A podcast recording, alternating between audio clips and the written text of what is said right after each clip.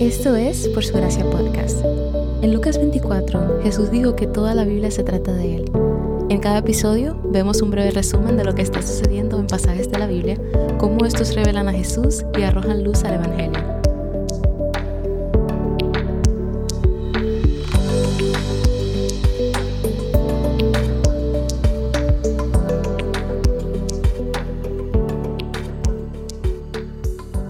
Algunos de nuestros mayores errores de interpretación ocurren porque leemos un verso fuera de contexto.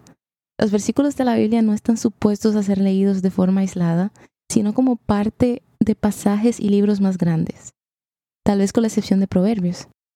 Por lo tanto, no debemos intentar interpretar o aplicar un versículo de la Biblia sin entenderlo en su contexto literario.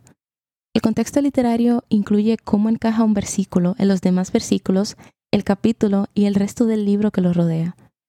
Siempre debemos asegurarnos de identificar quién está hablando y a quién se dirige el autor. También es importante entender el punto que el autor está tratando de hacer en el pasaje en su conjunto y cómo el versículo individual encaja en el argumento más grande.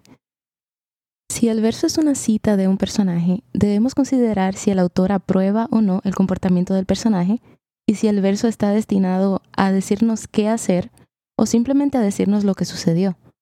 Si no tomamos en consideración estas cosas, corremos el riesgo de interpretar la Biblia incorrectamente. En la guía de estudio, la lectura para el día de hoy es Filipenses 4:13. Todo lo puedo en Cristo que me fortalece. Este es quizás uno de los versículos más sacados de contexto de toda la Biblia.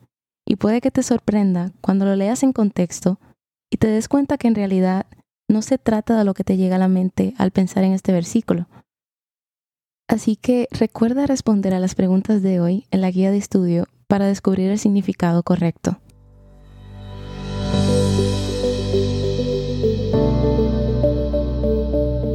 Gracias por escuchar Por Su Gracia Podcast. Por Su Gracia es un ministerio dedicado a estudiar la Biblia con el objetivo de descubrir el glorioso Evangelio de Cristo en todas las Escrituras. Para más recursos, sigue la cuenta Por Su Gracia Estudios en Instagram.